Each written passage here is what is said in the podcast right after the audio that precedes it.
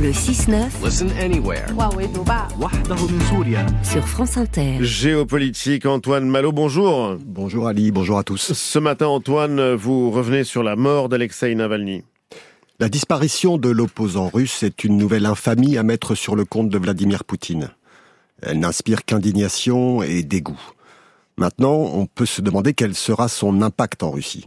Alors oui, l'aura d'Alexei Navalny dans le pays restait limitée. Euh, Le Kremlin a beaucoup œuvré pour ça. Sa mort n'aura sans doute aucune répercussion sur la présidentielle de mars qui promet d'être une farce. Mais Navalny n'était pas non plus un inconnu en Russie. En 2013, il avait fini en deuxième position au municipal de Moscou. En 2021, son documentaire sur le palais délirant de Poutine sur les bords de la mer Noire avait été vu par des millions de Russes. Et puis, il ne faut pas oublier que l'organisation de l'avocat a bâti un réseau solide dans tout le pays. Elle revendique plusieurs milliers de membres qui travailleraient secrètement pour elle. Problème, la répression les empêche de toute forme d'action. Pour l'instant, c'est vrai, Ali, et ces derniers mois, cette répression n'a fait qu'empirer. Désormais, le pouvoir a même recours à la psychiatrie punitive, ce qui rappelle les heures sombres de la période soviétique.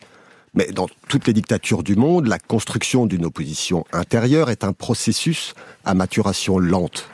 Navalny est devenu un martyr et sa mort pourrait être un ferment de dissidence à venir.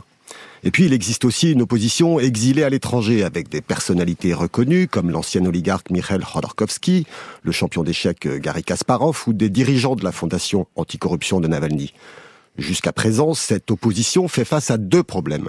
Le premier, c'est cet exil qui la rend peu audible en Russie. Le second, c'est son manque de cohésion. Les batailles d'ego empêchent l'émergence d'un vrai leader. Or, pour incarner une alternative à Poutine, il faut un visage. C'est ce rôle que jouait Navalny. Et il n'y aurait donc personne pour reprendre le flambeau. Certains pensent que ce pourrait être son épouse, Yulia, qui vit aux États-Unis depuis trois ans. Euh, hier, elle a pris la parole pour dire que Poutine devait être puni pour ses atrocités. Mais ses proches expliquent aussi que pour protéger sa famille, elle ne souhaite pas s'engager dav- totalement. En Russie, d'autres figures pourraient servir de recours, comme par exemple Vladimir Karamurza. Cet intellectuel et homme politique, qui parle d'ailleurs un français remarquable, pourrait faire la synthèse entre les différents courants.